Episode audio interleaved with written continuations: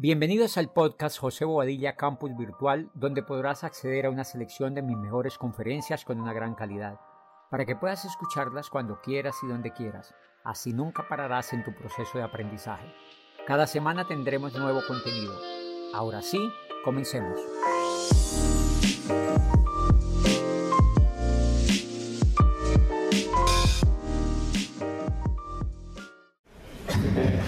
Gracias, buenos días.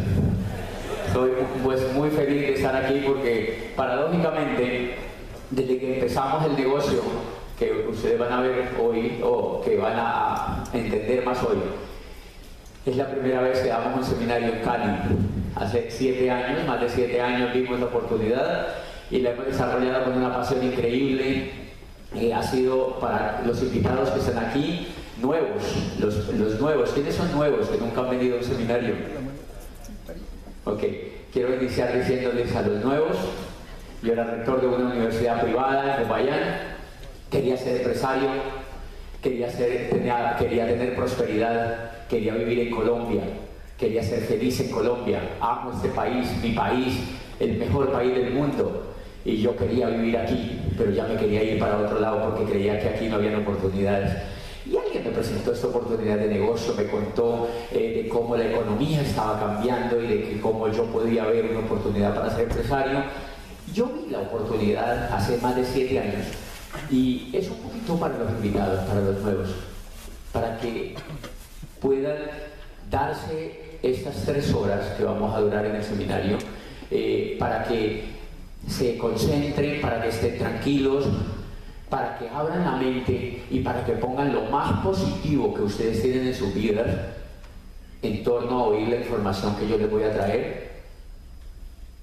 En mi sentir, se lo digo de todo corazón, en la oportunidad que yo vi hace siete años, un día vine como tú a un seminario de esto, me senté allí y ese día no entendí mucho, vi un poco gente emocionada, exageradamente emocionada y yo vine como cualquiera de ustedes, me senté allí justo en esta universidad y para hacerles cortico el cuento, pues ha sido, después de haber nacido, la oportunidad más importante que yo he tenido en la vida, después de haber nacido.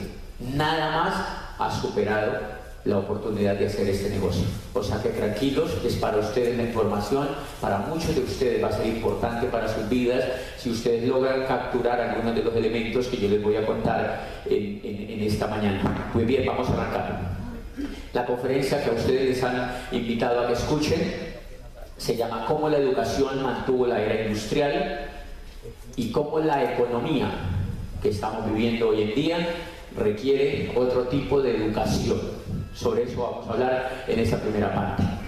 Vamos a hablar sobre eso en esa primera parte, porque creo que lo más importante, lo más importante que nosotros, las sociedades a través de la historia, no son conscientes, la masa a través de la historia, cuando hablo de la masa, hablo del gran conjunto poblacional, casi nunca ha sido consciente del papel que cumple la educación como transformador de la cultura, nunca ha sido consciente de cómo la educación logra transformar el mundo, de cómo la educación logra transformar los seres humanos y de cómo la educación ha sido un motor siempre incalculable en el desarrollo de las sociedades antiguas y modernas. Siempre la educación ha tenido un papel determinante. Y es más o menos, y hoy vamos a hablar de cómo la gente, no importa que hayan vivido en la antigua Mesopotamia, no importa que hayan vivido en el Egipto antiguo, no importa que hayan vivido en cualquier sociedad prehistórica, histórica o moderna o medieval, siempre los seres humanos han usado un vehículo para extraer dinero para poder vivir, siempre durante todas las etapas del desarrollo de la civilidad hemos usado un vehículo para extraer dinero de la economía. Siempre. Siempre hemos usado vehículos, la gente siempre ha usado vehículos para extraer dinero Y eso, la educación ha jugado un papel determinante en ese tipo de vehículos y hoy vamos a hablar de elementos importantes y nos vamos a hacer cuestionamientos poderosos sobre ese esquema. Entonces vamos a iniciar pensando, por ejemplo, que cuando la mujer inventa la primera era que se conoce en la economía, que es la era agrícola, la inventora de la era agrícola es la mujer. Cuando el hombre sale a cazar, recuerden que al inicio de lo que se conoce como la civilización humana, el hombre sale a cazar. Lo único que se le ocurre es ir a matar animales para poder vivir. Necesita proteínas y entonces él va a matar. Instintivamente va a cazar. La mujer se queda en la casa cuidando los bebés, pero la mujer empieza a notar que las semillas, algunas semillas empiezan a nacer en el patio de la casa y esas semillas son trigo y ese trigo empieza a cultivarse en el patio de la casa y empiezan a notar que ese trigo lo pueden agarrar y que lo pueden consumir. Plantan otras matas en el patio de la casa y se dan cuenta que son legumbres, que son comestibles también y acaba de nacer la era agrícola. La mujer se la inventó. La mujer se inventó la era agrícola, empezaron a darse cuenta que no necesariamente tenían que cazar para vivir, que podían cultivar en la tierra. Y empieza la tierra a agarrar un valor impresionante y entonces el hombre pasó de ser nómada a ser sedentario. Se fue para la casa, de ahí tanto barrigón. El hombre dijo, no, yo no me vuelvo a casar. Porque se dio cuenta que la mujer ahora ya no necesitaba tanto del hombre si el hombre no llevaba el ave o si no llevaba el animal que había casado, ya no importaba porque la mujer podía vivir con la granja que tenía en la casa.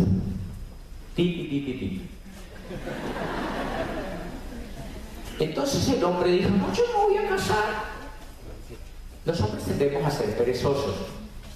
Entonces digan, oye, me voy a casar. En ese tiempo pues no había plasmas ni nada, pero se va el hombre a la casa, obviamente, y se queda con sus hijos y su mujer y empiezan a vivir de la agricultura y empiezan a pelearse la tierra. La tierra empieza a agarrar un valor incalculable y entonces la agricultura es el elemento con el cual la gente vive. Pregunta, en ese momento, si la tierra es lo que tiene valor, la gente tiene que ser educada para qué? Para cultivar y obtener la tierra.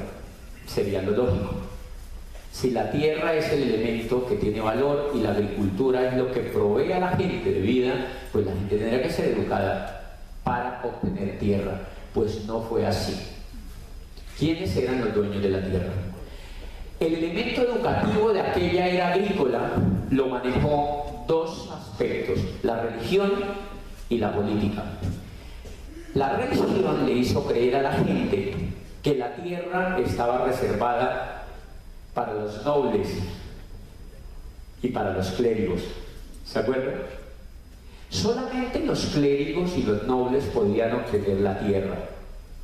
La tierra era de los clérigos, porque le hicieron creer a la gente que Dios le hablaba de noche a los clérigos y los clérigos le hablaban de día a los reyes y el resto que trabaja.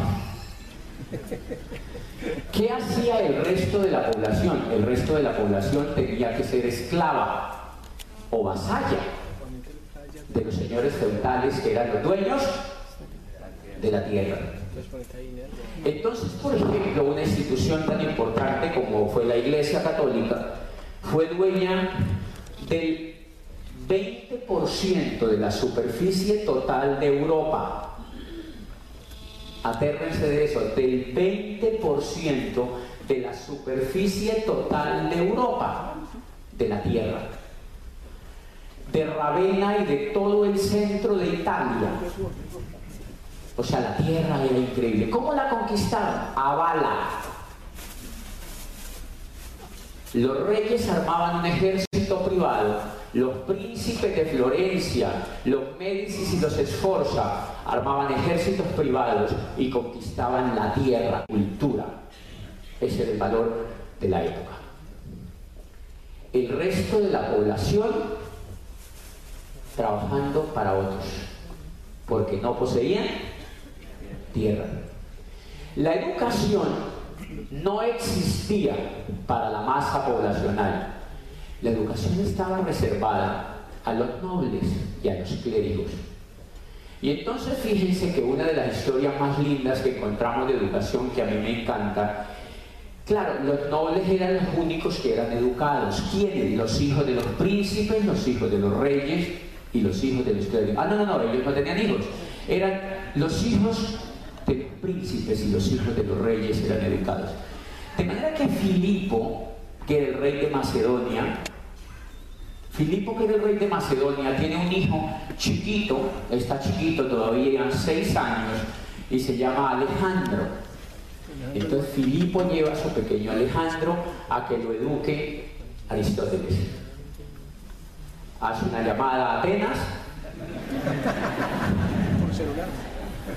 Aristóteles quiero que seas el maestro de mi hijo, mi pequeño Alejandro. Y Aristóteles va y educa al pequeño Alejandro de manera personal y le enseña la geografía de la época, le muestra el mapa mundi de la época y le dice, mira, tu padre ha conquistado este pedazo y Macedonia es un estado chiquito. ¿Qué tal si tú, que vas a ser el rey de Macedonia, conquistas el resto? Todo puede ser para ti. Es solamente montarte en un caballo, armar un ejército y agarrar a bala a todo el mundo. Y el pequeño Alejandro, que era como mi sobrino, dijo, ¿en serio? Jugando muñequitos. Yo puedo hacer eso. Aristóteles estaba dañándole el coco a un niño de seis años que se llamaba Alejandro y que se convirtió en Alejandro Magno. Alejandro Magno, por aquellos días, Alejandro cumplió 14 años y apareció Filipo muerto, su padre. No se sabe si fue el mismo que lo mató. O lo envenenó, pero Filipo, el rey de Macedonia, amaneció muerto y entonces el Alejandro asumió el, trono. Muy jovencito, se subió en su caballo, organizó un ejército, lo consideraban Dios viviente, era apuesto, era absolutamente apoteósico en carisma, organizó un ejército y conquistó lo que ustedes no se imaginan. Amplió el territorio de Macedonia por el Asia conocida, entraron a Egipto y conquistaron lo que ningún rey había podido conquistar. Hicieron de Macedonia el imperio más impresionante. De hecho, cuando muere Alejandro, ustedes recuerdan que cuando muere Alejandro Magno se dicen tantas leyendas que se han armado que lo sepultan en un cofre de oro y duraron dos meses en una procesión por Asia miles y miles de caballos blancos con ejércitos llevando el cadáver y parando de pueblo en pueblo, de ciudad en ciudad, adorando a Alejandro Magno como el Dios que había muerto a los 33 años. Una cosa apoteósica que me emociona. ¿Qué estaban conquistando? La tierra. Un acto educativo. Aristóteles educa a Alejandro Magno. ¿La población se podía educar así? No. ¿Quién educa a Alejandro Magno? Un filósofo que se llama Aristóteles, que era el maestro de Platón y era uno de los hombres más importantes en la Atenas del siglo de oro de Pericles, o sea, era alguien filósofo importante. Un acto educativo. Ese acto educativo que le hacen al pequeño Alejandro transformó el mundo antiguo. La educación es muy poderosa. Dáñale el coco a un niño y tente de la silla. Educa a un niño para que no piense y manténlo durante 50 años. Todo es educación. Ese niño fue educado para transformar el mundo, no importa que hubiera sido rey. porque después otros transformaron el mundo con otro acto educativo. Caído el imperio romano, el mundo entra en la Edad Media, en lo que llamamos la Edad Media, prohibido leer, prohibido escribir y prohibido pensar. Los manuscritos están reservados solamente a los clérigos y a los nobles. La tierra sigue siendo el poder más impresionante en, la época medieval. Educación no existe. Y hay un hombre en Italia, en el siglo XV, finales del siglo XV, que se llama Vicenzo. Le encanta la música. La música de la Edad Media se regía por las leyes de Pitágoras, por las leyes matemáticas de Pitágoras, y Pitágoras decía que la música era inalterable. Por eso la música medieval es como rarita, o sea, es medio aburridora. Porque decían que la música era inalterable. Pitágoras era griego. Y lo único que encontraron de teoría de la música a nivel matemático lo había propuesto Pitágoras. Pero hay un hombre que le gusta la música en Italia, que se llama Vicenzo, y empieza a decir, la música medieval no me gusta. Pitágoras debe estar equivocado. Entonces agarra unos intestinos de conejo, secos obviamente, de cordero, los templa, les pone las mesitas y empieza a probar y se da cuenta que las armonías cambian cuando los templa y cuando los destempla cambia la armonía y dice, hello, Pitágoras está equivocado y aparece el primer científico que es capaz de probar mediante la experimentación y empieza a cambiar las leyes de la música. Y gracias a que Vicenzo empieza a cambiar las leyes de la música, se enteró de eso Chopin, Schubert, Vivaldi, y empiezan a hacer la música clásica que conocemos. Eso no existía. Era diabólico para la época oír las cuatro estaciones de Vivaldi. Era absolutamente atronante contra el sistema que se compusiera el Ave María de Schubert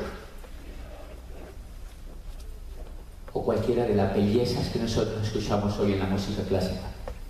Si no hubiera sido por Vicenzo, hoy no existiría el reggaetón. ¿Ustedes se imaginan el mundo sin reggaetón? ¿Qué fue lo que cambió Vicenzo? Lo que Vicenzo cambió era que la música servía para usar la creatividad, que el hombre podía transformar la música y que podía cambiar el mundo de la música, porque la música era un alfabeto, como el alfabeto y lo podía, y podía crear. Adivinen quién era Vicenzo. El apellido de Vicenzo era Vicenzo Galilei. Y tuvo un hijo. Vicenzo Galilei se educó él mismo, porque los nobles eran los únicos que se podían educar prácticamente todavía en aquella época. Vicenzo se educó él mismo, se dañó el coco él mismo, usó el coco él mismo, cambió él mismo, propuso él mismo, se reveló él mismo. Atacó a Pitágoras él mismo y transformó la teoría pitagórica él mismo. Y tenía un hijo chiquito que se llamaba Galileo. Y el pequeño Galileo lo veía a su padre Primer problema, si se, si se puso usted a traer hijos, tiene que ser el triunfador, para que su hijo lo vea. Pero si es un baboso, si no se le ocurre transformar su pequeño mundo, su hijo lo emula también. Si se pusieron a traer hijos, tienen que ser brillantes para que le den el ejemplo a sus hijos. Porque sus hijos los están observando eso se llama educación. Sus hijos los observan. El pequeño hijo de Vicenzo lo veía, rebelde, rebelde. Y mire lo que pasa con Vicenzo manda a Galileo. Cuando crece, lo manda al pequeño Galileo le gustaba la matemática. Pero su padre lo mandó a estudiar medicina. ¿Algo parecido? Vicenzo mandó a, su hijo Galileo a estudiar medicina en la Universidad de Pisa y el pequeño Galileo se aburría allá. ¿Conocen estudiantes que se aburren en las universidades? Galileo se aburría en, eso, porque usaba la matemática. Y le gustaba el problema matemático, pero lo mandaba a la Universidad de Pisa. Y dijo, yo quiero estudiar medicina. Y Vicenzo, siendo un revolucionario como era, quería que su hijo fuera médico, porque eran pobres. Eran pobres. Y eso de la música le daba como para comer. No obstante ser un científico, que los Médicis ya empezaban a admirar, las cortes florentinas empezaban a admirar, no le daba sino para comer. Y entonces Galileo lo puso a estudiar medicina. Pero él se volaba de las clases de medicina e iba a las clases de matemática. Y un día se hizo amigo del mejor matemático de las cortes de los Médicis, que daba clases en la Universidad de Pisa. Y Galileo le plantea el siguiente problema. Le dice, yo creo que Aristóteles está equivocado sobre la caída de los cuerpos. Aristóteles era el mismo que había educado a Alejandro Magno, era un gran filósofo, pero parece que en física era medio polo. Porque había dicho que los cuerpos de diferente tamaño, de diferente peso, cuando eran tirados del espacio, cabían a diferente velocidad. Aristóteles, Galileo decía, hello, yo y se echó encima a los estudiantes más importantes de Pisa y los profesores más importantes, se los echó encima. Y un día Galileo pudo demostrar íntimamente que eso era cierto y se le ocurrió hacer eso. ¿Quiénes conocen aquí la torre de Pisa, esa que está inclinada? ¿Quiénes han ido a ver esa torre? Yo no entiendo por qué han ido tan poquitos. Es bellísimo. Tienen que ir donde subió Galileo a hacer el siguiente experimento. Galileo subió a la torre de Pisa que está así súper inclinada, que es súper linda, y subió, llamó a todos los profesores de Pisa y a todos los estudiantes de Pisa que le encantaba la, matemática y le dijo, le voy a demostrar que Aristóteles tiene un problema con la teoría. Soltó dos bolas de diferente tamaño de plomo y cayeron al mismo tiempo. Y la gente quedó así como ustedes.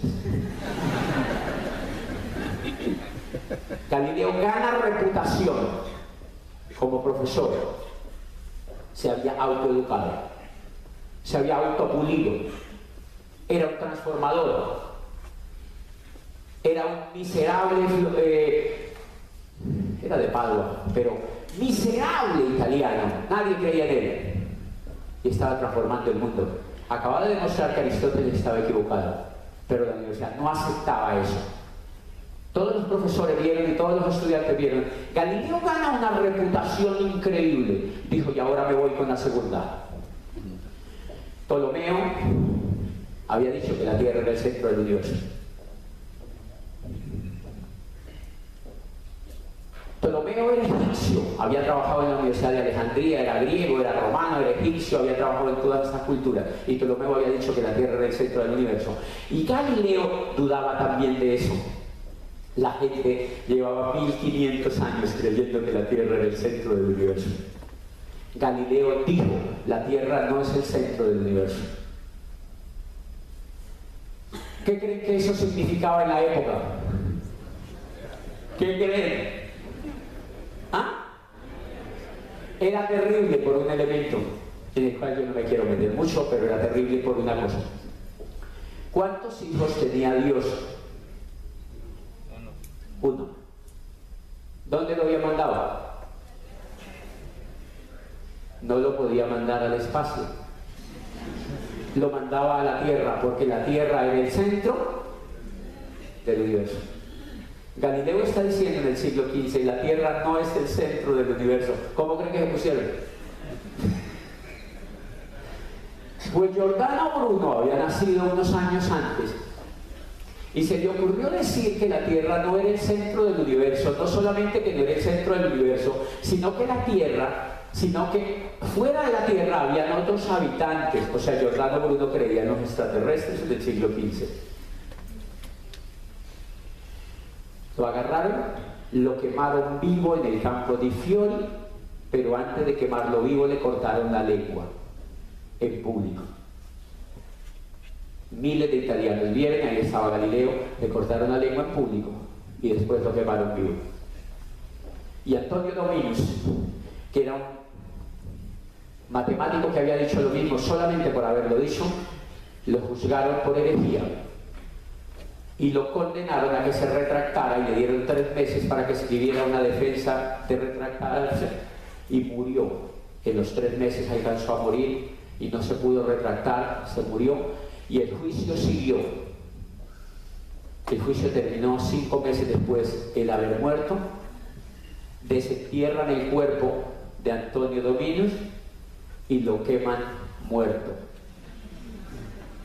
Así era de grave el temita.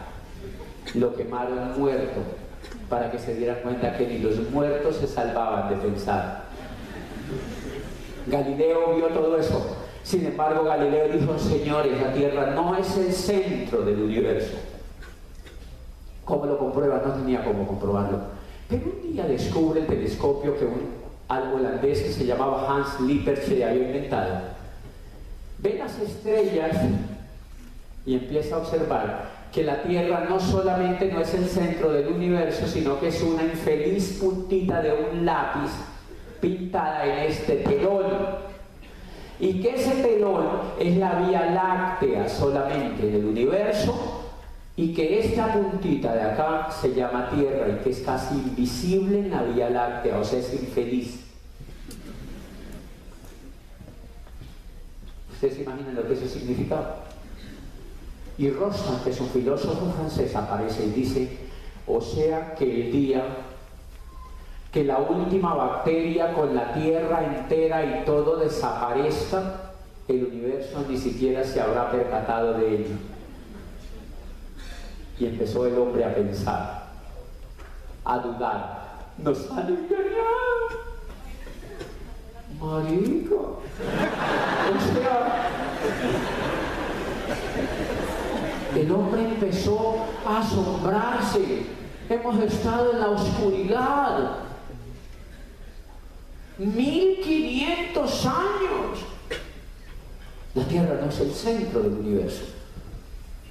Eso tenía un problema terrible porque empezaron los filósofos alemanes, y ingleses y franceses a decir, ¿por qué Dios mandó a su hijo a semejante? ¿Por qué?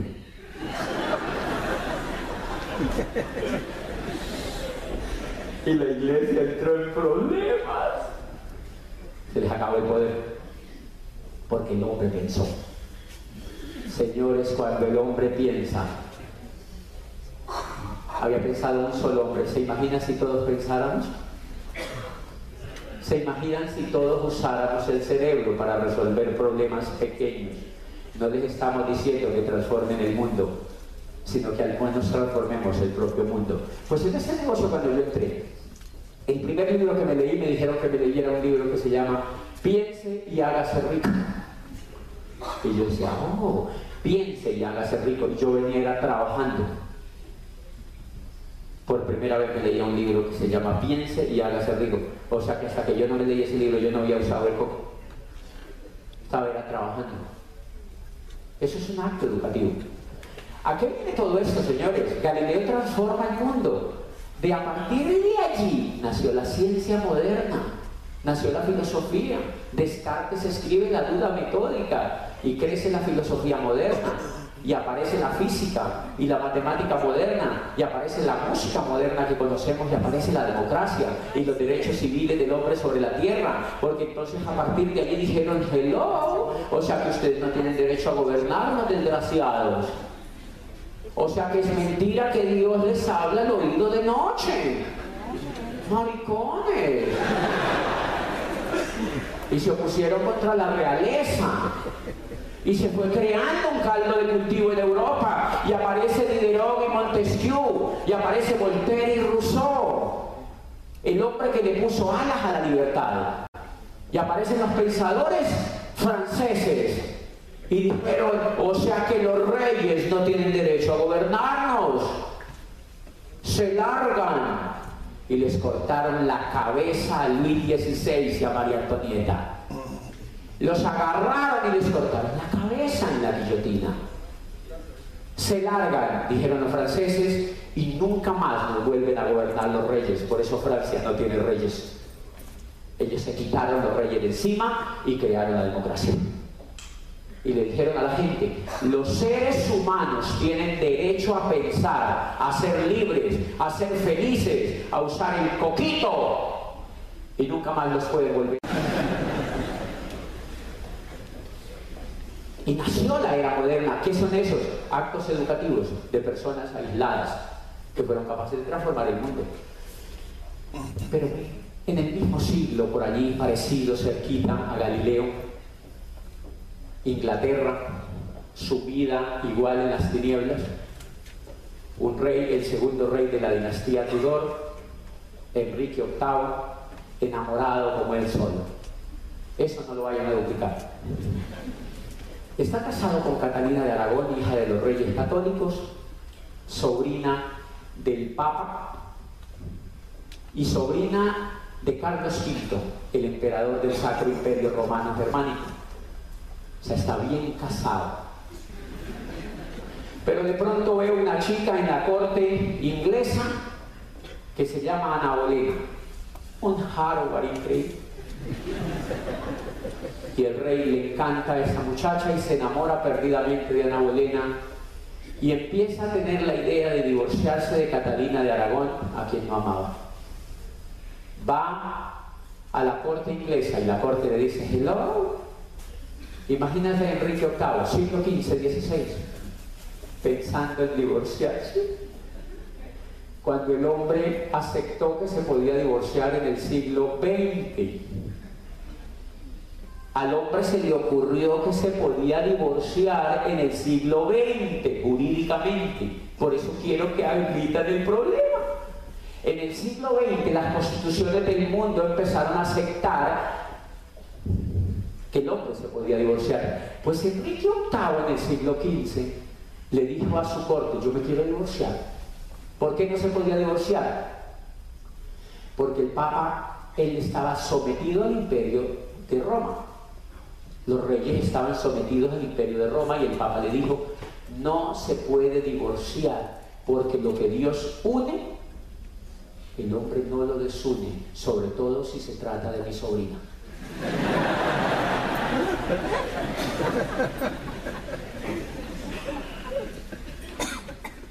Todo el mundo le dijo que no. El rey enamorado, Ana Bolena le daba solo besitos no le daban nada más. La abuelita de cuándo nos casemos. Antes, pao, pao. Cuando nos casemos, y el rey allí, y el rey allí. Nadie lo podía divorciar, los reyes de Europa lo tenían ubicado, nadie lo podía divorciar. Pasó el tiempo y pasó el tiempo y Ana Bolena enamorada también. Por aquella época el canciller de Inglaterra era Tomás Moro, uno de los más grandes filósofos que ha tenido Inglaterra. Y Tomás Moro tiene amigos como muchos de los filósofos históricos de, Inglaterra, que donde la filosofía ha sido increíble. Y por época habían escrito un libro que no conocían, un manuscrito de un filósofo que atacaba el concepto de que el rey estuviera sometido a Roma. Y el, el manuscrito decía, el rey de Inglaterra, ni ningún rey de Europa debe estar sometido a Roma. Es un artilugio que se han inventado históricamente. No hay ningún principio jurídico que lo sustente, ni histórico. Es un invento de Roma. Y es una defecio que un Estado independiente con su rey esté sometido a un imperio extranjero. ¿Qué estaba haciendo? ¿Dañándole? ¡El coco! Pues Ana Bolena encuentra el libro y se lo llevó y lo leyó. Quedó estaciado. Es increíble. Y se lo llevó Enrique VIII y se lo entregó, mi amor. Mira lo que dice este filósofo. Es inglés. Mira lo que plantea. Y Enrique VIII leyó el libro, quedó estacionado y dijo, Coño. Es increíble que, que hayamos estado dominados por Roma por más de mil años solo por no habernos leído un libro. Se los ojos, se llenó de emoción reunió a su corte y le dijo, a partir de hoy, Inglaterra se separa de Roma. Siglo XV XVI. Inglaterra se separa de Roma. ¡Ti, ti, ti, ti, Crearé la iglesia de Inglaterra, que será la iglesia anglicana, y yo seré el papa. ¿Y qué, qué, qué, qué, qué?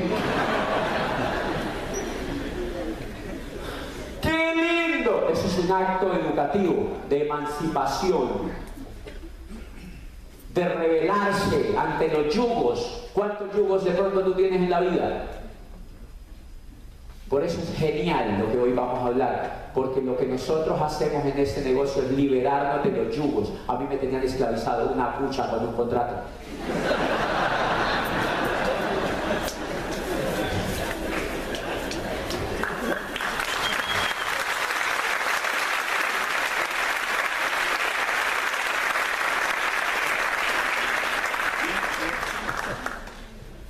Y Enrique VIII reúne a su corte, promulga, por supuesto, era un rey, no tenía que pedirle permiso a nadie, pero era tan increíble el poder de Roma que ni los reyes podían debatir eso. Llevan mil años sometidos a eso. Y aparte de él crea la iglesia anglicana, él nombra a los obispos, se autoproclama papa. ¡Qué miedo! Y nombró de cabeza de los obispos a un amigo de él. Era político. Pregunta, si tú fueras político, ¿a quién nombrarías? Pues a tus amigos. No vas a nombrar a tus enemigos. Él nombró a un gordito que era amigo de lo nombró cabeza del obispado de Inglaterra y le dijo, y me divorcia, desgraciado.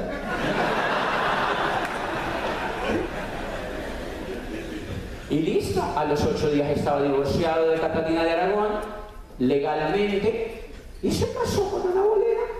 Fueron felices. Y después tuvo siete mujeres más. Eso no es duplicable. Eso no es duplicable, desgraciado reyes. A toda la mató.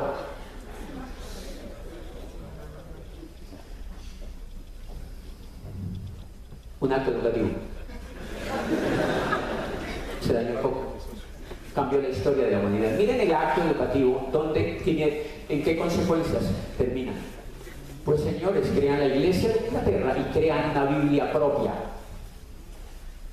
Se armaron Biblia para Inglaterra distinta a la Biblia de Roma y le cambiaron lo que le dio la gana.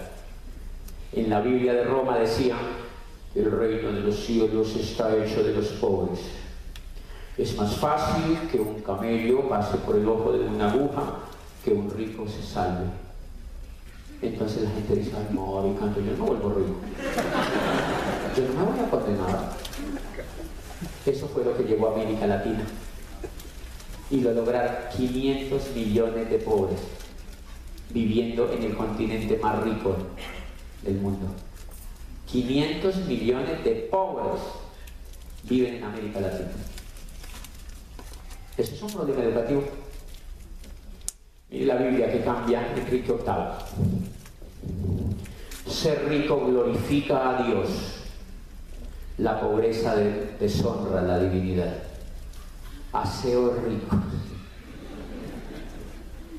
¿Y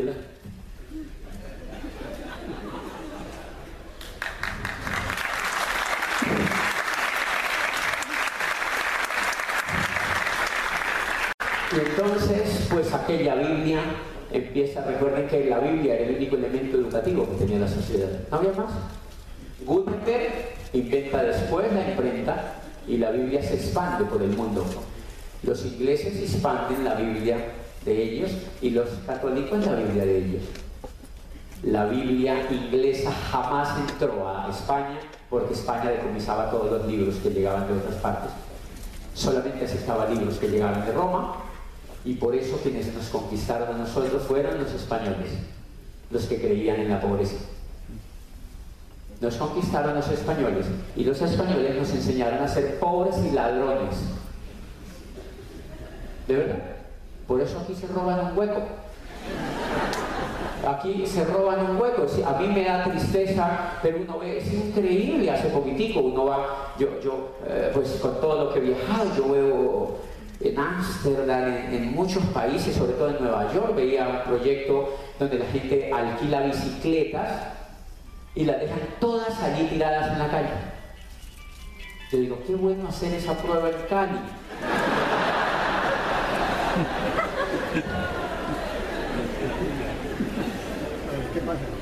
No, no, no, no, se roban hasta el fierro donde están las bicicletas. Porque crearon una cultura de pobres y ladrones. Eso es un problema educativo. Eso es un problema educativo. Necesitamos reeducarnos nuevamente. No existe otra posibilidad, señores. Para que este país progrese, necesita una revolución educativa en cada uno de nosotros, para transformar nuestros hijos, para ir transformando la cultura que viene. El problema es educativo del progreso.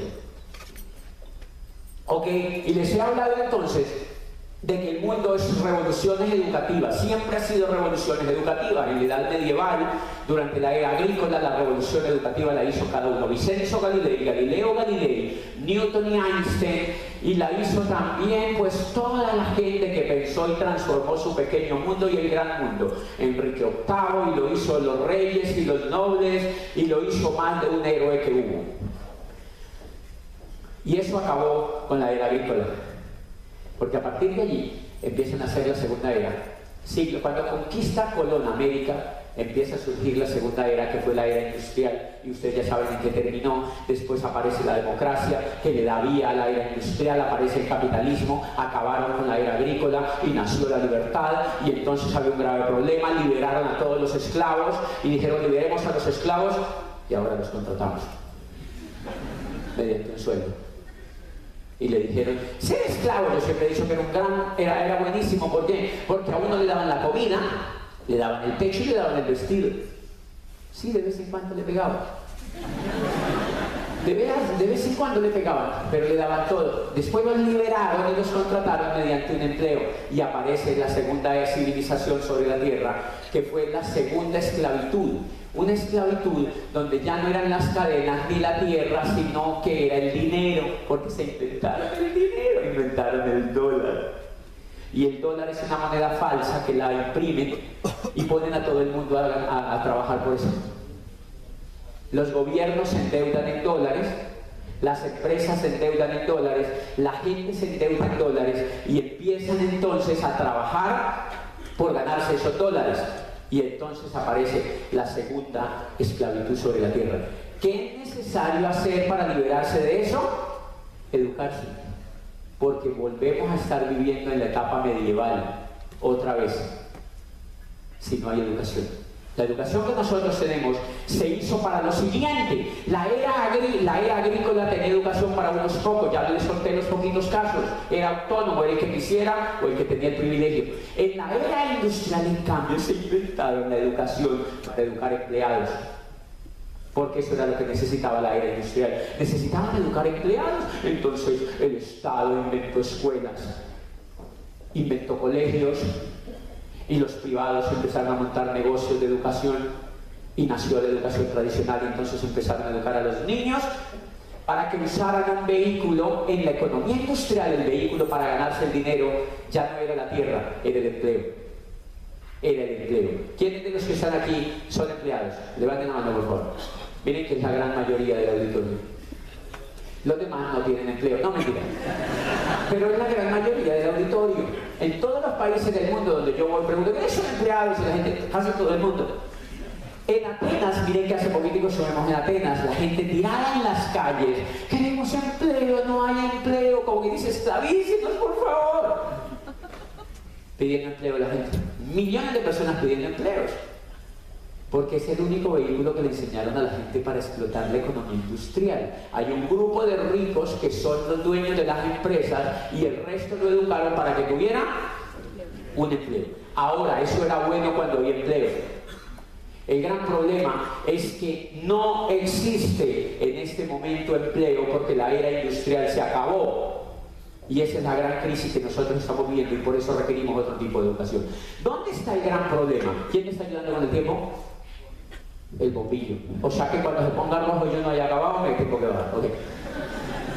¿Alguien me dice la medida de tiempo que me falta? Ay, no, qué susto. Bueno, miren el gran problema y aquí listo ahora sí con la charla.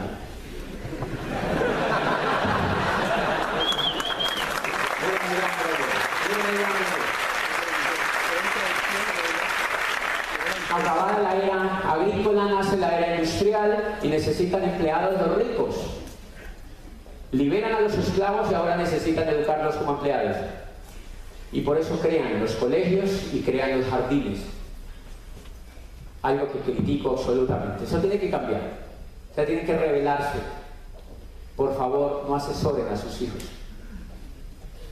En ese momento estamos totalmente despistados. Imagínate los hijos asesorados por los papás y los papás no se han dado cuenta que la era industrial ya se acabó. Por eso yo a veces le digo a los muchachitos, hay muchachitos en auditorios que van y digo, ¿quién es en menos de tantos años? Se levantan y digo, no le hagan caso a sus papás. Porque mis papás estamos despistados. Los niños necesitan entender el mundo que están viviendo por ellos mismos hoy en día. Estamos viviendo en una crisis porque a nosotros nos tocó el cambio de era, de la era industrial a la era de la información. Eso no le tocó a nuestros abuelos ni a nuestros abuelos, no tocó a nosotros. Y tenemos que saber enfrentar. Es lo que estamos haciendo con los niños el aire, los educamos y es lo que ellos levantan a esos niños calientitos a las 5 de la mañana. Dice que todavía lo hacen, yo no sabía. Levantan a los niños calientitos a las 5 de la mañana cuando el corazoncito está palpitando. Y lo levantan y le dicen, Mateo, levántate. ¿Por qué, mami? Estoy dormido. ¿Por qué me tengo que levantar, mami? Porque tienes que ir a estudiar. ¿Qué es estudiar, mami? ¿Por qué tengo que estudiar? No sé, pero tienes que ir a estudiar. Porque hacemos una cosa, ¿para dónde va Vicente? ¿Para dónde va la gente? Eso era lo que hacía la Edad Media. En la Tierra es el centro del universo. Siga así, nunca cambie. Galileo dijo, hello. Pero fue uno solo. ¿Qué tal si todos pensáramos, ¿para qué rayos sirve la educación? ¿Para qué rayos sirve la educación que nos dieron? ¿Para qué rayos sirve la educación que nos dieron si no somos ricos? ¿Para qué rayos sirve que yo le aprenda a sacar la hipotenusa a una lonchera? ¿Para qué rayos sirve que yo sepa el tritongo, el dictongo y el pretérito pasado perfecto? Si no tengo ni para pagar el arriendo. Es una tristeza de la educación. Por eso le dije una vez a la ministra, señora ministra, que nosotros no podemos hablar de educación si seguimos teniendo educación que dura 20 años y la gente termina pobre. Eso es la educación que no sirve para nada. Muchachos salidos de las universidades despistados y pobres, porque no entienden el mundo donde vivimos. Necesitamos una revolución. Necesitamos revelarnos y hacerle ti, ti, ti, ti, a la educación. Pero no, lo que hacemos es levantar a esos niños. Mami, tengo que. Sí. Y al otro día, Mateo, levántese. Mami, otra vez. Sí, mi amor, esto. ¿Por cuánto tiempo? Por 20 años, mi amor.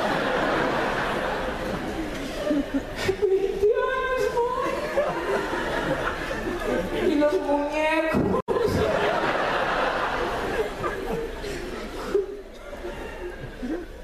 ¿Y cuando juego, mamá? Tienes que ir a la escuela, mi amor. Cállese y siga bañándose. Y levantamos entonces al niño y volvemos y lo bañamos. Y lo vestimos como empleado. Y lo paramos en la esquina de un semáforo para que pase un bull verde y se lo lleve esos muchachitos van tiritando en ese bus. Y se los llevan allá y los meten en un galpón como para pollos. Por eso parece un galpón para pollos. Y esos muchachitos les enseñan dónde están los ríos, los lagos, las lagunas y los riachuelos, como si ellos fueran a ser pescadores. A no les importa eso, señores. Esos muchachitos quieren jugar, como decía Rousseau, quieren disfrutar la vida, quieren descubrir el mundo por ellos mismos. Son inteligentísimos Ellos se educan por sí mismos. Se ha demostrado que el niño se educa solo, porque los niños son soñadores. Pero la educación de afuera nos exige que los metamos en esos galpones y les enseña cosas que ellos no necesitan aprender. Y un día el niño se le revela al papá y le dice, oh, Dios, Ninguna otra respuesta le dice, para que un día seas como yo.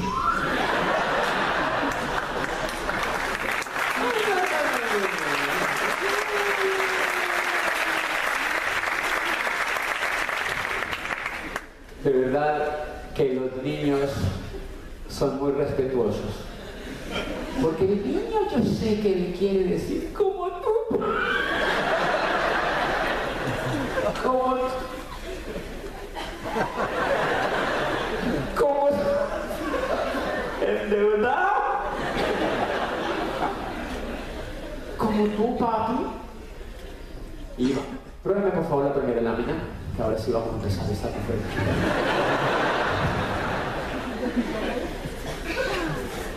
Entrar a detectar.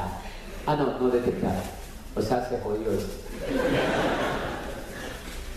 Pues en economía entonces se trata de vehículos. Yo no tenía ni idea que la economía necesita vehículos para trabajar. La tierra en la era agrícola, el dinero en la era industrial. Señores, si el dinero era el necesario en la era industrial, ¿qué tenía que habernos enseñado en la era industrial?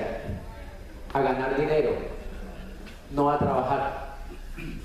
Pero la educación nos enseñó a trabajar, no a ganar dinero. Por eso es que empezamos, aprendemos a trabajar, pero no sabemos ganar dinero. Hello. Hello. Aprendemos a trabajar, pero no aprendemos a ganar dinero. Aprendemos a trabajar, pero no aprendemos a crear riqueza. Entonces el gran problema de la era industrial, que no es problema para la era industrial, sino para nosotros, es que nos enseñaron a trabajar y el vehículo de la gran mayoría fue tener un empleo. Mire cómo lo termina. El empleo es un vehículo que se llama una bicicleta. Es una bicicleta, anda muy lento. Yo no digo que sea un mal vehículo, lo que pasa es que anda muy lento. Anda muy lento. Y por eso es que la gente tiene que trabajar 70 años para ganarse el 70% de lo que le pagaban cuando era empleado. Y es increíble que no nos revelemos. ¿Cómo es posible que uno le entregue toda la vida a un puesto y que después le paguen el 70% de lo que le pagaban? Y uno dice, no, así es la vida. ¿Y para eso te educaste? Pues yo entiendo a la gente porque yo era abogado, psicólogo con posgrados y yo no me revelaba no me revelaba. Y entonces es linda la imagen. Entonces yo no me revelaba. Eso es culpa de Pablo. Entonces yo no me revelaba, mire, yo no me revelaba y estaba así en blanco. Yo estaba listo para terminar. 70 años pedaleando una bicicleta. ¿Conocen gente que esté pedaleando una bicicleta? Todos los días dándole a esa bicicleta. El modelo está hecho para que usted nunca le alcance el dinero.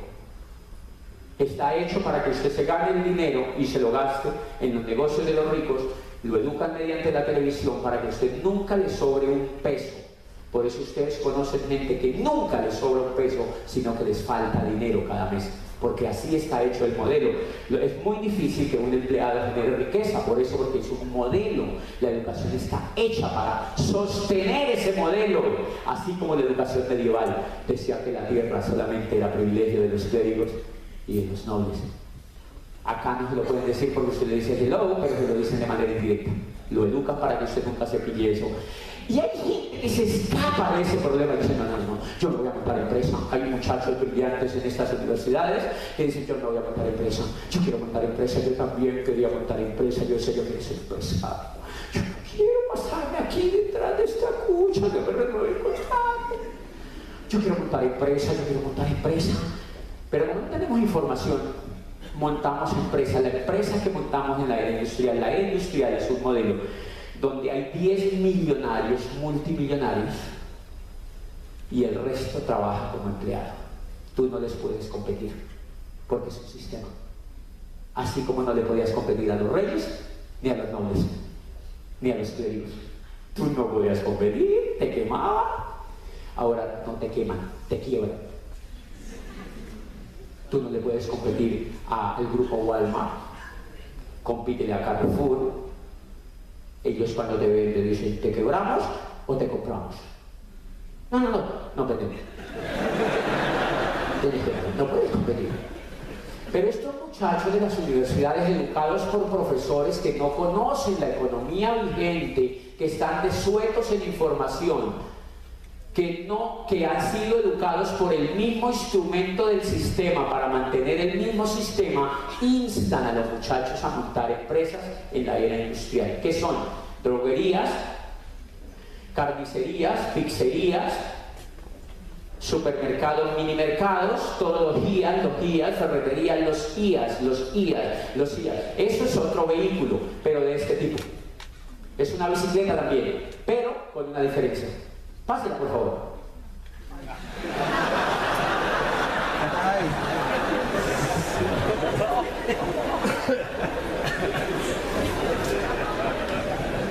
Es otro vehículo. Estos muchachos no pueden competir y montan estos negocios, el negocio propio, que usted llama ya, pero yo soy empresario. ¿Qué negocio tiene? Un negocio tal. Eso no se llama empresa, eso es un chuzo. Porque lo chuza la DIAN, lo chuza industria y comercio, lo chuzan los empleados, lo chuza la competencia, lo chuzan los chinos. Lo chuzan, lo chuzan, lo chuzan, lo chuzan, por eso es un chuzo. Y usted, no es por que ustedes se imaginen es porque es una bicicleta en la cual usted ni siquiera se puede sentar. Porque tiene que pedalear parado. Porque primero tiene que pagar proveedores, empleados. ¿Conocen aquí gente que tenga negocios propios? Yo no sé si estoy equivocado. No, si acaso les queda un peso, para ellos es un milagro. Y viven toda la vida. A los 70 años logran consolidar el modelo y entonces los hijos vienen y lo quiebran. Entonces no hay riqueza porque no entienden que están en un modelo donde no pueden prosperar, señores. O vaya, compítale a Sarmiento Angulo con un banco. Es un sistema, señores, es un sistema hecho, que no es democrático. No es democrático, señores, y es un problema que nosotros no entendemos. Entonces ocurre, deme la otra, por favor. Entonces ocurren cosas como estas. Eso me pasaba a mí, trabajando todo el día, trabajando todo el día, trabajando todo el día y me faltaba dinero. Y uno termina preso de esa cosa. ¿Conocen gente presa de eso? Quizá íntimamente. Es un sistema, señores, hay que liberarnos de ese sistema. Tenemos que pensar y aprender otra cosa y cambiar y hacerle ti, a ese sistema. Pues es un sistema mundial empotrado en la economía que consiste en endeudar a la gente 10 millonarios en el mundo son los dueños de ese sistema y endeudan a la masa lo mismo que en la Edad Media hacían. ¿Cómo la endeudan? Mediante tarjeta de crédito, mediante la deuda pública de los estados. Los estados declaran guerra y dicen precios de 800 millones de dólares. Y el Banco Mundial se los pasa y endeudan el Estado. Y en este momento cada niño que nace en Norteamérica nace con una deuda de 179 mil dólares.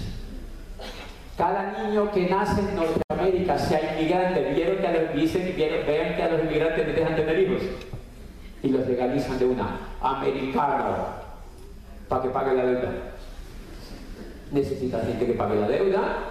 Cada que, cada que el niño nace en Norteamérica amanece con una deuda de 179 mil dólares y cuando ese niño cumpla 15 o 20 años debe un millón de dólares tiene que pagarlo durante su vida con impuestos y sus hijos heredan la deuda. Eso en Colombia es igual. Nueva esclavitud. Por eso ese tipo de educación no hace que la gente piense. Por eso en las universidades no enseñan a la gente a pensar. Porque ese no es el modelo. Porque pensar es sospechoso. Pensar es difícil. Pensar se necesita ser filósofo. Cuestionar como cuestionaba Galileo se necesita coco. Y para el sistema no es bueno que los muchachos piensen. ¿Usted se imagina un cajero de la vivienda que piense? ¿Usted se imagina un cajero de un banco que diga, yo no, yo me pongo? ¿Usted se imagina un gerente de un banco que cuestione eso? Los bancos prestan dinero sin tenerlo. es un número que ponen en una pantalla y te ponen a pagar el crédito durante 20 años. Ellos no tienen el dinero. Entre más brutita la gente sea mejor, porque trabajan, el dinero no existe. El dinero lo crean los bancos de la nada y nos ponen a trabajar a pagar una cosa que no existe. Necesitamos una revolución necesitamos hacer aprender. El problema no es que exista ese modelo, el problema es que nosotros aprendamos a ganarnos el dinero que ellos sacan. Sacan 3 trillones de dólares. El problema no es que sean falsos, el problema es que yo no lo sé ganar. Entonces en ese negocio una de las cosas que yo aprendí fue a ganar dinero. Que sigan sacando dinero falso, yo me lo gano. Entonces yo hablo en el exterior y me pagan 9 mil dólares por hablar. Antes me invitaban al bordo y a Timbío a hablar. Ahora hablo en Nueva York, en Lisboa, en Madrid, en Los Ángeles, en Roma, en Milán y me pagan 9 mil dólares por hablar. ¿Qué es falso? A mí que me importa. Yo me lo aprendí a ganar. Yo hice este negocio y aprendí a ganar bonos con los cuales me puedo comprar un apartamento donde puedo vivir como vive el 1% de la población colombiana donde puedo comprar casas para arrendar y tener una renta hacia el futuro, donde puedo invertir en bienes de la cultura, donde puedo tener un futuro propio para mi familia. Entonces el problema no es que existe el sistema, el problema era que yo estaba en edad media. Por eso el problema no es, sí, cuestiona el sistema, pero eso no va a cambiar, porque no sabemos cómo cambiarlo. Yo todavía no sé cómo cambiarlo, yo prefiero cambiar yo mismo. Y eso es lo que te enseñan en ese negocio. Deme la otra, por favor. Y entonces uno tiene que cambiar, uno tiene que cambiar, uno tiene que cambiar, uno tiene que cambiar. Necesitamos hacer una revolución. Necesitamos hacer una revolución y entonces esa revolución aparece cuando uno se empieza a educar en ese negocio. Yo no tenía ni idea, que, pues que yo no tenía ni idea de todo eso que estaba pasando y lo aprendí gracias a este negocio. Ustedes son afortunados por ser invitados a ese negocio, porque ese negocio tiene un programa educativo absolutamente revolucionario. Miren lo que leí, esto es revolución, esto es revolución, esto es revolución. Debe la, la lámina, por favor, eh, gracias. Esto es revolución, miren esto. Creemos que el trabajo, no lo lean porque yo se lo voy a decir, miren, creemos que el trabajo es bueno solamente si lleva al trabajador hacia la libertad la recompensa y la esperanza. Si tu trabajo no es satisfactorio en lo personal y en financiero, lo mejor es que lo dejes lo más pronto posible, que consigas otro que sí lo sea. Rite Bosch, Capitalismo Solidario, el fundador de Amway Corporation, y dio el vehículo para que él hiciera un vehículo, una revolución. Y yo leí el libro y yo digo, coño. Y yo sometido a esta cucha. Revolución. Porque me leí el libro porque me leí un libro, porque me leí un libro, porque me leí un libro. Es decir, el mundo ha asimilado la idea de que terminó la era industrial y de que entramos oficialmente a la era de la información. Los negocios como General Motor y Ford Motor Company pertenecen a la era industrial. Las franquicias como Meo son la frontera entre la era industrial y la era de la información. Y los negocios de mercadeo en red son la auténtica demostración de la era de la información porque trabajan sin información, sin fábricas, ni empleados, ni capital, solo con información revolución. Revolución. La otra, por favor. Revolución, revolución. Charles King, un profesor de Harvard que nunca yo había leído y yo era rector de una universidad. El network marketing surge hoy como el método de distribución más poderoso y el modelo de empresa más atractivo en la nueva economía. Ningún otro negocio requiere costos tan bajos de ingreso, prácticamente sin gastos fijos significativos. No existen préstamos, hipotecas o dolores de cabeza por problemas de personal. Es por eso que muchos profesionales encuentran un estilo de vida que no los fuerza a elegir entre la familia o una vida financiera provechosa. Yo soy alucinado. Y yo, yo estoy trabajando para una cucha aquí. Deme la otra, por favor. Mire esto. El mundo del trabajo está cambiando y nunca volverá a ser el mismo el viejo modelo en el cual cambia 40 años de su tiempo, talento y devoción a una compañía o profesión, a, eso va con H, ha cambiado de un ingreso seguro y reconocimiento de sus pares ha sido destruido y no será rearmado. Y nosotros estamos mandando a los niños al colegio. Ellos no van a encontrar futuro con este tipo de educación. Tienes que revolucionarte, tienes que leer, Tienes que aprender dónde va el mundo. Entonces, eso es lo que hay que hacer, señores. Eso es lo que hay que hacer. Métete libros en la cabeza. Dile a los líderes que te invitaron que te preste libros, que te diga dónde compras los libros. Este negocio tiene el Instituto de Negocios que yo he visto más impactante para educar gente de manera individual para que cree empresas en la nueva economía. Por eso el presidente de la Cámara de Comercio de los Estados Unidos dice, lo que más me impacta de Amway es su capacidad para transformar la economía mundial. Yo no he visto una compañía que sea capaz de enlazar más personas tan visibles alrededor del mundo y les enseñe un modelo democrático de hacer empresas sintonizado con los tiempos modernos. Char, eh, ¿cómo se llama ese desgraciado? Pero es el presidente de la Cámara de Comercio de los Estados Unidos. Y entonces empecé a hacer gimnasia en el coco, a leer libros. Y a los seis meses de estar en esto, yo me fui de la universidad donde era rector y les dije, ti, ti, ti, ti, claro que ya me iban a echar. Y empecé a crear una empresa propia, un negocio propio anclado en la nueva economía, que tenía como promesa la libertad, que estaba basado en el éxito de los demás, que estaba basado en inteligencia emocional y yo me empecé a emocionar y emocionar y yo leía libros de nuevo otro imperio de libertad en escuela de negocios. Ahora es el momento de entrar es el modelo más democrático que existe en el mundo para generar riqueza, está basado en gente que te gusta ayudar a los demás, cómo no ganar amigos, tú tienes que cambiar por dentro, tienes que ser emocionalmente inteligente y por favor no critiques, nunca juzgues ni condenes. O sea, quédate sin oficio.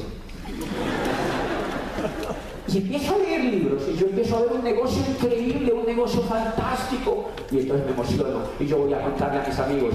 Pero yo voy con mi mundo que he transformado en mi mente. Pero mis amigos no han visto ese mundo. Y cuando entonces yo voy y le cuento el negocio médico, yo voy emocionado. Porque yo veo el mundo que me han dado los libros y la emoción que me han dado los libros, como cuando Galileo vio que la Tierra no era el centro del universo a través del telescopio de Hans Lippershey. Estoy viendo eso. Pero mire lo que ve el médico cuando yo le cuento el negocio.